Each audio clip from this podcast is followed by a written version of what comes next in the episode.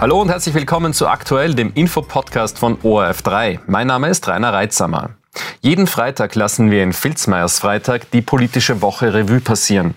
Mit dem Politikwissenschaftler Peter Filzmeier habe ich unter anderem über mögliche vorgezogene Neuwahlen, den russischen Zeugen im Prozess gegen Ex-Kanzler Sebastian Kurz und über die Abschaffung des Amtsgeheimnisses gesprochen.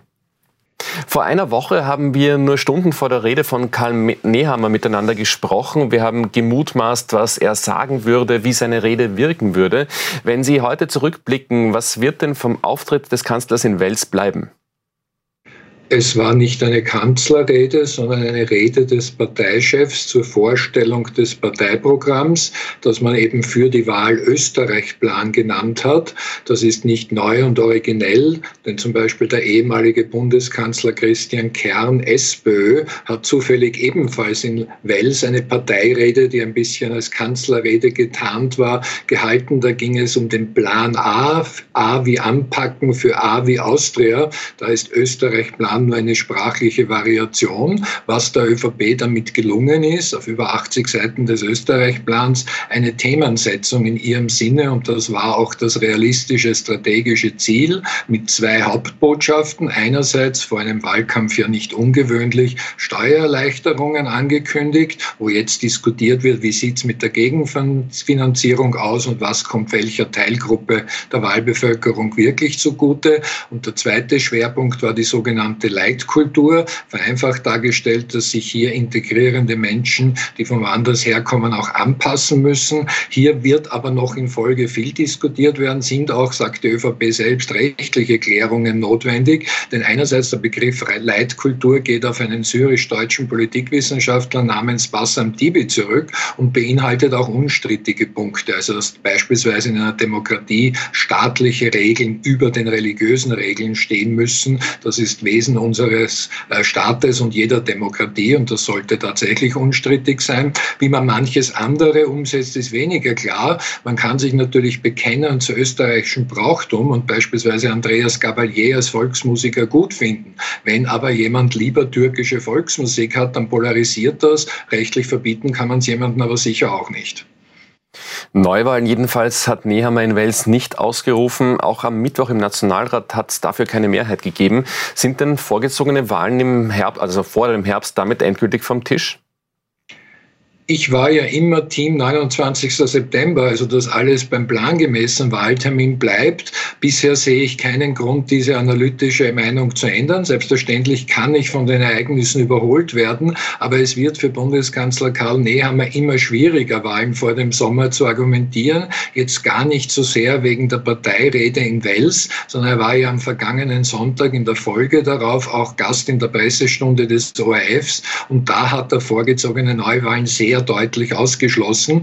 Was man auch zu Neuwahlen generell sagen muss, da geht es jetzt nicht nur um Strategiespielchen, welcher Wahltermin könnte welcher Partei wie viele Stimmen bringen, sondern ein Neuwahlbeschluss muss im Parlament getroffen werden. Das heißt, damit eine Mehrheit zustande kommt, muss auch eine der Regierungsparteien, wir sprechen jetzt von der ÖVP, für die Neuwahlen sein. Und es ist ja unstrittig, dass ein Viertel bis ein Drittel, sogar mehr der ÖVP-Abgeordneten nicht mehr im nächsten Parlament sein werden, weil die Partei schwere Stimmen und Mandatsverluste befürchten muss. Man würde also von diesen Abgeordneten verlangen, dass sie sich sozusagen frühzeitig selber abschaffen. Und noch ein Argument bei der ÖVP, das sie nicht öffentlich sagt, ist zu beachten. Äh, es gibt auf Bundesebene in Österreich über 70 Millionen Euro Parteiförderung. Davon bekommt jetzt am meisten die ÖVP, weil sie bei der letzten Wahl 2019 die stärkste Partei war. Und danach richtet sich allgemeine Parteiförderung, Parlamentsclubsförderung, Parteiakademie Akademieförderung. Wenn man da den Wahltag vorzieht, dann schädigt man sozusagen das eigene Geschäft. In ein halbes Jahr bekommt man dann schon weniger Förderung. Denn nochmal, dieses Wahlergebnis glaubt nicht einmal die ÖVP selbst.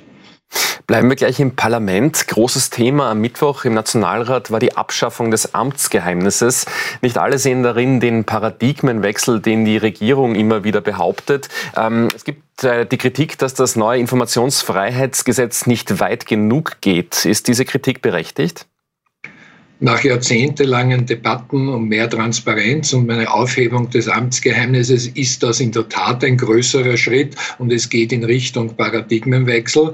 Die Kritik fokussiert sich auf zwei Hauptpunkte. Das eine ist, wie kann der Bürger, die Bürgerin, der die hier Auskunft begehrt oder eine Veröffentlichung beanstandet, dass sie unzureichend ist seitens der Behörden, tatsächlich das eigene Recht durchsetzen. Da war immer im Gespräch ein Informationsschutzbeauftragter, der ist letztlich nicht nicht gekommen und es ist eine Ausnahme für kleinere Gemeinden mit unter 5000 Einwohnerinnen und Einwohner, die eben nicht von sich aus alles veröffentlichen müssen, auf Anfrage allerdings sehr wohl schon. Das sehe ich als politischen Kompromiss, denn das Argument der Klein- und Kleinstgemeinden, sie haben ja keinen großen Personalstab, da gibt es einen Bürgermeister und höchstens noch einen Gemeindeamtsvorsteher, der aber im Wesentlichen nur sich selbst leitet, weil es keine weiteren Angestellten gibt und das führt zu viel bürokratischen Aufwand. Das muss man schon auch anerkennen. Für mich ist der Knackpunkt aber gar nicht dieser Kompromiss an sich, sondern wie wir alle erwachsen damit umgehen. Es besteht das Recht auf Transparenz und das ist in der Demokratie sehr positiv. Das darf aber natürlich auch nicht genutzt werden zur reinen Skandalisierung. Also beispielsweise werden immer öffentliche Aufträge für Bauvorhaben und das sogar en gros vergeben werden. Denn selbstverständlich werden Straßen gebaut mit öffentlichem Geld, Gebäude errichtet und renoviert und so weiter und so fort. Da geht es um viel Geld. Wenn ich das immer nur skandalisiere, so im Stil, es ist auf jeden Fall korrupt, dann habe ich demokratiepolitisch auch nichts gewonnen. Die FPÖ hat den Tag im Parlament vor allem dazu genutzt, das ORF-Gesetz zu kritisieren, hat dafür wiederum von allen anderen Parlamentsparteien Kritik geerntet. Warum ist dieses Thema der FPÖ so wichtig? Rein aus meiner Sicht der politischen Kommunikation gibt es für die FPÖ einen strategischen Grund und einen taktischen Vorteil. Der strategische Grund ist, dass ja die Hauptbotschaft der FPÖ im Wahljahr lauten wird gegen die anderen, gegen die da oben. Und das richtet sich gegen alle etablierten Institutionen und so auch gegen den ORF, obwohl da in der Argumentation einige Logikfehler dabei sind. Zunächst bei der Botschaft gegen das System, wozu man dann auch den ORF rechnet, vergisst man ja, dass die FPÖ ebenfalls eine der älteren und sehr etablierten Parteien ist, schon dreimal in der Bundesregierung war, in drei Landesregierungen aktuell äh, vertreten ist und damit also auch nicht irgendjemand von außen, auch Parteichef Herbert Kickel hat nie etwas anderes gearbeitet als politische Tätigkeiten gemacht in der Partei und später dann in öffentlichen Ämtern wie Innenminister und jetzt Clubobmann. Vor allem ist aber auch ein Logikfehler, was die Gelder betrifft. Kritisiert wird von der FPÖ, dass es in ihrem Wortwahl Zwangsgebühren Gebühren gibt, also über die Haushaltsabgabe jeder für den ORF mitzahlt. Das ist als Tatsache richtig, aber genauso zahlt ja jeder zwangsweise für die Parteiförderung mit.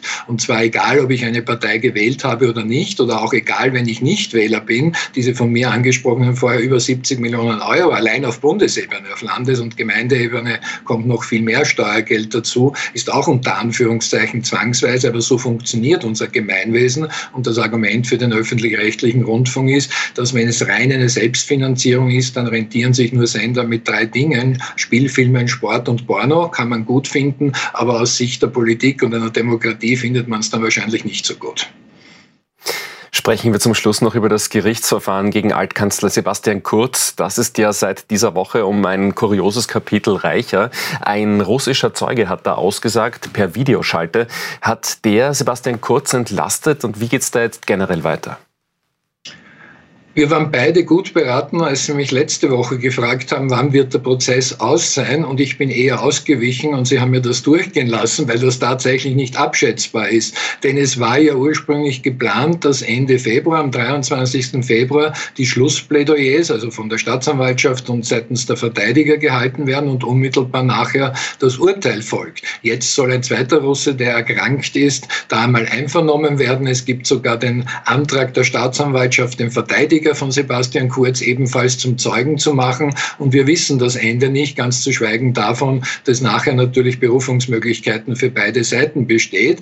Äh, es war ein bisschen kurios der letzte Prozesstag, denn es wurden ja zwei Russen als Entlastungszeugen von Sebastian Kurz nominiert, mit der Ankündigung, diese würde aussagen, der Hauptzeuge gegen Kurz und seinem ehemaligen Kabinettschef Bonelli, äh, Thomas Schmidt, äh, wäre von der Staatsanwaltschaft quasi unter Druck gesetzt worden, um negativ relativ für kurz auszusagen. Jetzt war der eine Russe krank, der andere hat sich hauptsächlich nicht erinnert und das Ganze war ein bisschen unklar, wo der Sinn der Sache liegt, sowohl juristisch, das ist nicht mein Fachgebiet, aber auch aus Sicht der sogenannten Ligitation PR, also der gerichts- und prozessbegleitenden Kommunikation in den Medien. Da bin ich sehr unsicher, ob Sebastian Kurz sich einen Gefallen getan hat, indem man den Auftritt dieses Russen groß angekündigt hat. Und dann war es, wie gesagt, mehr neue Fragen aufwerfend als Fragen beantwortend. Unter anderem wurde dieser Russe von der Verteidigung kurz kontaktiert aufgrund von Aussagen in seinem E-Mail. Bisher haben wir aber keine Erklärung, wie die Verteidigung oder sonst jemand an dessen E-Mails gekommen ist.